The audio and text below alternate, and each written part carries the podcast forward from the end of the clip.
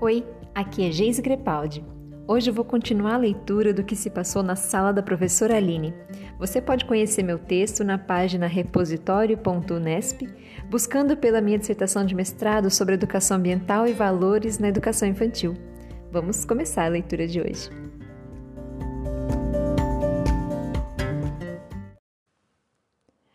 A fim de dar acabamento ao projeto desempenhado por Aline, um último aspecto trabalhado por ela e que será agora abordado foi a realização de jogos e atividades que, em seu planejamento, tinham conexão com o tema de alimentação e meio ambiente.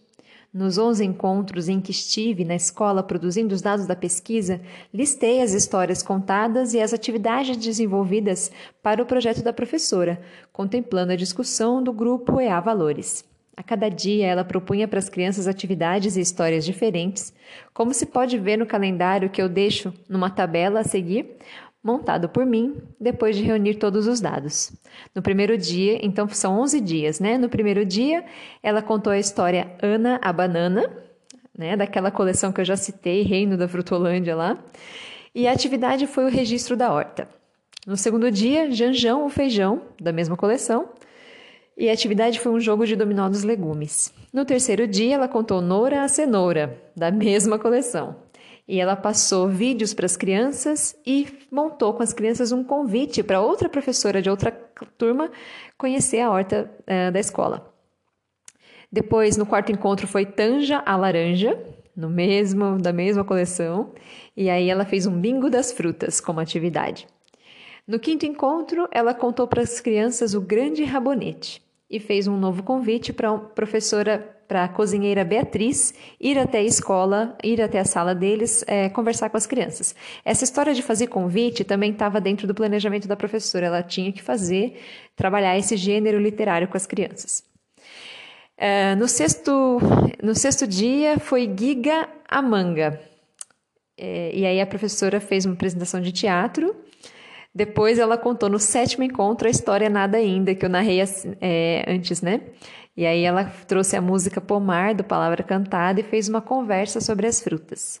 No oitavo encontro, ela trouxe um poema da professora Luana, que eu vou falar dela mais para frente.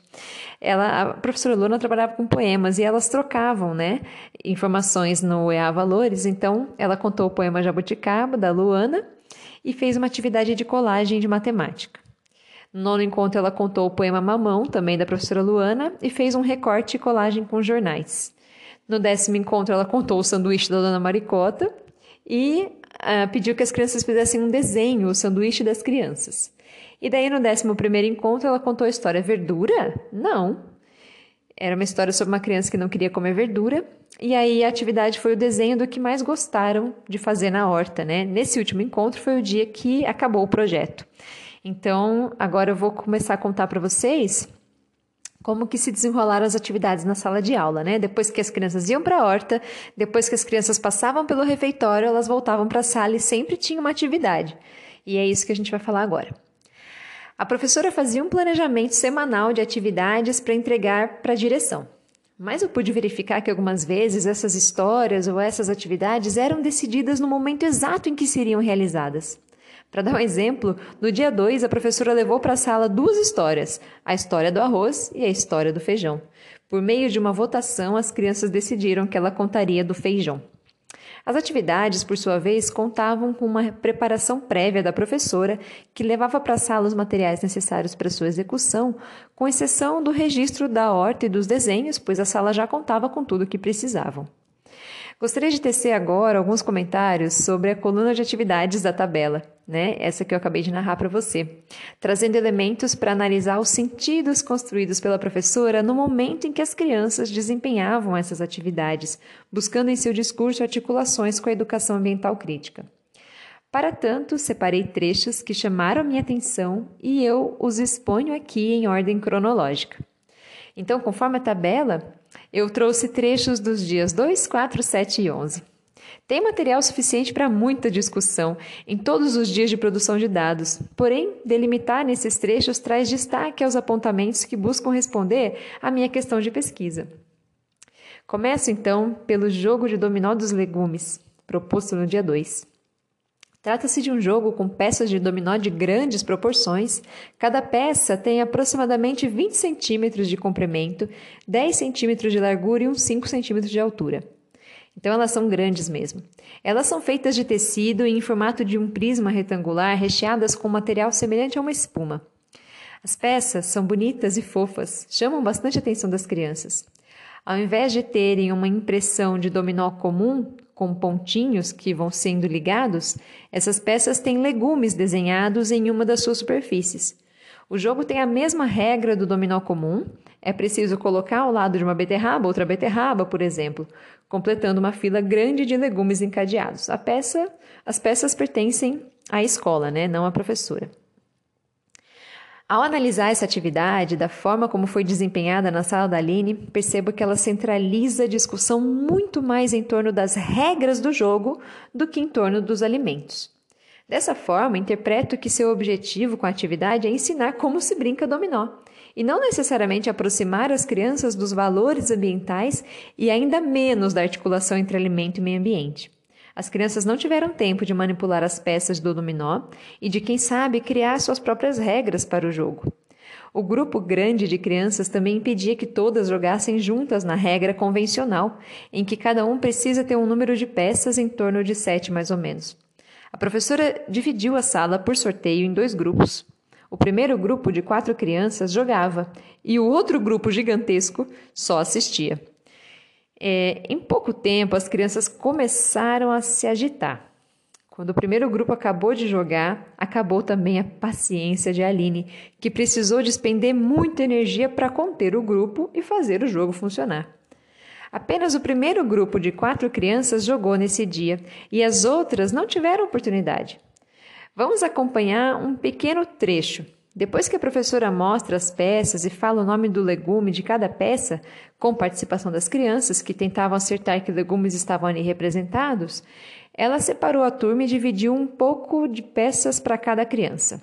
Na hora da atividade, ela diz assim: Ó, oh, a gente vai brincar com quatro crianças. As crianças comemoram, né? Só que esse não é das frutas, como a gente, como a tia brincou outro dia. Esse tem legumes, esse aqui é de legumes, ó. O que, que é isso aqui? E aí ela fala assim: vamos descobrir o que, que tem aqui? E ela vai mostrando as peças com os desenhos. E as crianças vão falando o que, que é. Cada vez que a professora mostrava uma peça, ela perguntava o que, que era, as crianças falavam cenoura. Aí a professora dizia, isso, é cenoura. E a criança dizia, ah, que o coelho come. né? Elas sempre trazem mais elementos do que a gente espera. assim seguia a apresentação das peças. Como podemos constatar, a apresentação se limitou a nomear os legumes ali representados. Não houve por parte da professora maior exploração do tema que ela queria trabalhar, seja ele alimentação saudável, seja alimentação e meio ambiente. Depois foram escolhidas quatro crianças para dar início à partida. Ela então chamava a criança da vez para jogar, como vemos no próximo trecho que eu vou narrar para você. Isso, agora é sua vez, Milena. Você tem beterraba ou tomate, Milena, para colocar lá? E a Milena falava: Tem aqui. Vai, vai por lá. Né? A professora falava. Daí a Milena vai, põe a peça dupla em continuidade da outra, ao invés de pôr na perpendicular. A professora arruma. Aí ela fala, a professora de novo: Marcos, você tem tomate ou beterraba? Aí o Marcos fala: tomate, tomate, tomate. E a professora fala de novo: Bernardo, tem cebola ou beterraba? Põe no chão, Bernardo. Pega as suas, ó. O Natan pegou uma sua. Helena, Natan, devolve beterraba ou cebola? Ô, Helena, sua vez, abóbora ou beterraba? E ela vai assim, né? Como o trecho aponta, a fala da professora é preponderante. O tempo todo é ela que está falando durante o jogo. E isso torna a atividade cansativa para ela e também para as crianças que não se relacionam com o que está sendo jogado. Outra questão que chamou minha atenção nesse jogo foi a busca da professora por um ganhador, como forma de estimular as crianças a jogar. Ela diz uma vez, por exemplo: é, Põe lá seu tomate, quem será que vai ganhar hoje, hein? Né? Essa postura pode ter o objetivo de aumentar a competitividade e, portanto, o grau de envolvimento das crianças que queriam ganhar o jogo. Ela não é, porém, condizente com um trabalho crítico, que está preocupado na educação de seres humanos cooperativos, e essa é uma bandeira muito cara da educação ambiental crítica. Tampouco identifico ao longo da atividade que o tema de alimentação tenha sido trabalhado. Ao final, a professora pede desculpas a mim que estou filmando e acompanhando de perto, dizendo que por falta de bom comportamento das crianças terá que suspender o jogo. Mas o que preciso sinalizar aqui é que, de fato, a escolha didática não proporcionou nenhuma brecha para a discussão da alimentação com as crianças. Essa talvez tenha sido uma oportunidade perdida que não foi facilmente reconhecida, uma vez que os legumes estavam ali representados. Mas ter seus desenhos estampados nas peças do jogo não configura uma atividade de educação ambiental crítica em favor da discussão alimentar. Talvez usar as peças com outra finalidade, permitindo às crianças maior exploração e, quem sabe, até sugerindo um jogo diferente do dominó, que poderia envolver a sala toda ao mesmo tempo, e não apenas as quatro que estavam esperando as ordens da professora. Pensar na peça como um brinquedo, um objeto que nas mãos das crianças podem se transformar em muitas coisas, inclusive numa banca de feira, em que algumas crianças poderiam ser feirantes, outras estariam em busca de uma alimentação mais saudável, e ali se faria um jogo de papéis, enfim, olhar para os objetos indo além do motivo pelo qual eles existem, propondo novas formas de organização das brincadeiras com a participação ativa das crianças. E elas talvez aproveitassem mais o momento e a professora poderia ter gozado de uma atividade bem sucedida e menos exaustiva para ela. A próxima atividade que quero analisar foi proposta no dia 4 e carrega muitas similaridades com o que eu acabei de apontar no dominó. Trata-se do bingo das frutas. Essa atividade consiste em um jogo de azar, onde um dado é lançado e a face que estiver virada para cima vai ditar o que cada jogador deve fazer. Nesse caso, a professora preparou um dado de cartolina com vértices de aproximadamente 5 centímetros. Em cada uma das seis faces tinha uma fruta de desenhada e pintada pela professora de forma similar à fruta de verdade. Então, o morango era vermelho, a uva era roxa, a banana era amarela, enfim. Tinha então morango, uva, banana, laranja, abacaxi e maçã. Ela, uma caixa de giz de cera estava no centro da mesa e era de uso comunitário. A professora chama por sorteio quatro a cinco crianças por vez, enquanto as outras que não foram sorteadas fazem um desenho lá nas suas mesas. Cada criança sorteada recebeu uma cartela com uma tabela e nove frutas desenhadas. Como o dado tinha seis, algumas frutas sempre se repetiam na cartela. Na regra do jogo, o dado é lançado e a fruta que estiver em evidência seria pintada pelas crianças. O jogo acaba quando todas as frutas da cartela forem pintadas. Nessa ocasião, assim como no dominó das legumes, também tive a impressão de que o mais importante era ensinar as regras do bingo do que necessariamente estimular o consumo das frutas, como vemos na filmagem da explicação dada pela professora ao primeiro grupo que vai jogar. Ela diz assim: Ó, oh, nós vamos brincar de bingo das frutas. Ela então coloca uma caixa de giz na mesa, vai distribuindo as fichas de bingo com desenhos de frutas. Como que é o bingo das frutas? Uh, primeiro a gente vai jogar o dado e a fruta que sai no dado é a fruta que vocês vão. Aí o Olavo diz: pintar. E a professora responde: pintar. Ganha quem conseguir pintar todas primeiro, certo? Vou jogar a primeira vez. Que fruta que saiu? E aí a Tatiane fala assim: abacaxi. Então quem tem abacaxi vai pintar o abacaxi, diz a professora. A Milena fala: eu tenho. E a Tatiane fala: Eu tenho dois. E a professora então explica: Pinta os dois. Pode pintar, Leandro. E aí as crianças pintam. Mas num dado momento, a professora percebe que quando as crianças pintam duas frutas iguais ao mesmo tempo, a cartela será preenchida mais rapidamente e todas as crianças terminarão juntas. Isso se torna uma preocupação e a professora fala para mim: é, eu não tinha pegado, agora que eu vi, era uma de cada vez. Aí a professora chama, tia, tenho duas. Aí a professora fala assim, então pode pintar, né? Mas essa rodada vai continuar como começamos. Muito bem, terminaram? Agora joga o dado. E ela vai então falando com as crianças, né? E aí a professora ainda está pensando, né? Eu falo, ah, é verdade. Ela diz assim, é válido, porque eu nunca tinha feito. Então agora eu já sei como funciona. Ah, e aí quando acaba, eu, daí, antes de acabar, eu falo para ela assim: Ah, todos venceram, né? E aí eu dei para ela uma ideia de encaminhamento. Ela diz: Hã? E eu falei: Todos venceram. a gente deu risada. Aí, quando as crianças terminam, né? Mas é quem terminar, tal, a professora vai falando para eles assim. E aí uma das crianças diz assim: Deu empate, professora. E ela fala: é, deu empate. E no momento em que todos pintam, a professora teria uma oportunidade de mudar de posicionamento, depois que eu interferi dizendo que todos venceriam. Porém, ela optou por manter a ideia de vencedor, como vemos na explicação das regras do jogo para a turma 2. Aí ela fala assim para a turma 2: só pode pintar uma fruta de cada vez. Ganha quem conseguir pintar todas as frutas, terminar de pintar todas as frutas. O Marcos pergunta: tia, depois pode levar a cartela para casa? Ela fala: pode. Peraí, não jogamos o dado ainda para saber qual fruta que vai pintar, porque uma criança pega o giz e começa a pintar. Uh, e aí joga né, o dado, e a professora então ela fala para pintar uma fruta só, né? Ela salienta muito bem isso. A ênfase de Aline parece demonstrar que precisaria haver uma competição em curso para o jogo fazer sentido para ela.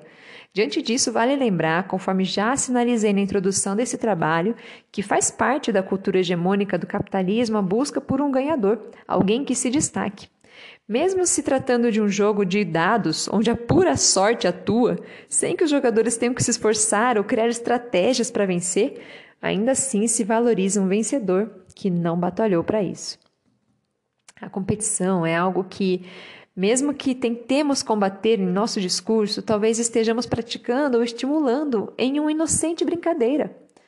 A pesquisa de Palmieri e Branco também verificou práticas competitivas revestidas de brincadeira na educação infantil.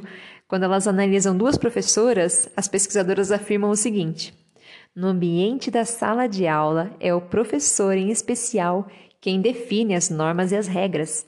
É ele que lidera e domina às vezes de forma quase absoluta, o espaço comunicativo das atividades a serem desenvolvidas. Por essa razão, compreender como instituições de educação infantil têm facilitado ou impedido o desenvolvimento de modalidades construtivas de interdependência social representa um tema que interessa à psicologia e à educação. É preciso, pois, analisar de forma integrada e sistêmica os diversos aspectos do desenvolvimento de valores e da dinâmica das interações. Essa cultura hegemônica parece estar presente na escola sem que os próprios professores percebam, como parece que ocorreu com a professora Aline. Outro ponto crítico do bingo das frutas é perceber que o consumo das frutas não foi estimulado. Mas em certo momento, quando o dado lançado aponta para a maçã, uma das crianças comenta espontaneamente que gosta de maçã, e a professora aproveita esse momento rapidamente para afirmar um valor estético, dizendo que a maçã é uma delícia. Uma última cena que quero destacar deste dia do Bingo das Frutas se refere a uma postura da professora com relação a um dos seus alunos, o Natan. Ele estava com a cartela nas mãos, se preparando para pintar seu morango de azul. Para a finalidade do jogo, da proposta feita pela professora, não faria diferença alguma de que cor cada criança pintaria suas frutas. Ela não explicou que queria das crianças uma imitação da fruta representada no dado. E se esse fosse seu objetivo, também ele não teria nenhuma contribuição à educação mental crítica das crianças, que não preconiza a imitação do modelo da professora de forma automática. A fala da professora, seu gesto e olhares indicam que ela aprova a indignação de Marcos, que foi uma das crianças que reprimiu Natan, mas permitiu que o Natan pintasse de azul usando a imaginação, ainda que tentando convencê-lo do contrário. Em muitos momentos da pesquisa, vejo que Natan se posiciona enfrentando a professora, mantendo firmemente seu ponto de vista, como nesse trecho que segue agora. O dado foi lançado e caiu a fruta morango. O Marcos diz assim: morango é vermelho, vermelho. E o Natan está lá com o giz azul na mão. A professora olha para Natan. A professora fala assim: Você tem morango. Ô, ô Natan? Tenho, tia. Então pinta seu morango. Vou pintar meu morango de azul. Seu morango na sua casa é azul? Ela fala para ele. Ele diz: Não. Aí a professora fala: Na minha casa não é azul, não. Ele sorri, mas continua pintando de azul. E aí ele fala assim: O meu morango vai ser azul. E o Marcos fala: É vermelho! Com muita indignação. a professora então diz assim: Deixa ele pintar de azul. Ele quer pintar o morango dele de azul. Na casa dele, ele pode ter um morango azul, não é? Na sua imaginação, você pode ter a cor que você quiser. Joga, Paulo, dado, joga. Na ocasião acima narrada, a filmagem foi feita bem próximo à professora. Eu estava sentada ao lado com o caderno de campo aberto, acompanhando e fazendo algumas anotações. No momento eu não tive coragem de escrever o que de fato sentia ao ver a cena, que aquela regra de pintar da cor certa era sem sentido. Também não entendi o objetivo do bingo das frutas e no momento não perguntei à professora, pois eu mesma não tinha clareza do incômodo que experimentei e em silêncio eu segui a filmagem sem intervir. Os questionamentos vieram meses depois que terminei a produção dos dados, quando assisti novamente a filmagem para transcrevê-la. Era para valorizar as frutas? Era para aprender regra do jogo do bingo? Era para saber de que cor as frutas são? Se houvesse mais clareza dos objetivos, talvez a atividade pudesse ter se desenvolvido em outra direção. Assim, olhando para o bingo, o trecho em que Natan pinta o morango de azul, para mim foi a possibilidade de me observar como pesquisadora. Dentro também dos meus limites de conhecimento, que se ampliam no momento dos estudos e da escrita da dissertação, percebo que eu me inseri na escola buscando como já sinalizei em outros momentos, carregar uma neutralidade ou buscar uma pureza dos dados, que não existe e que, no limite, me atrapalha em avançar no relacionamento com a professora.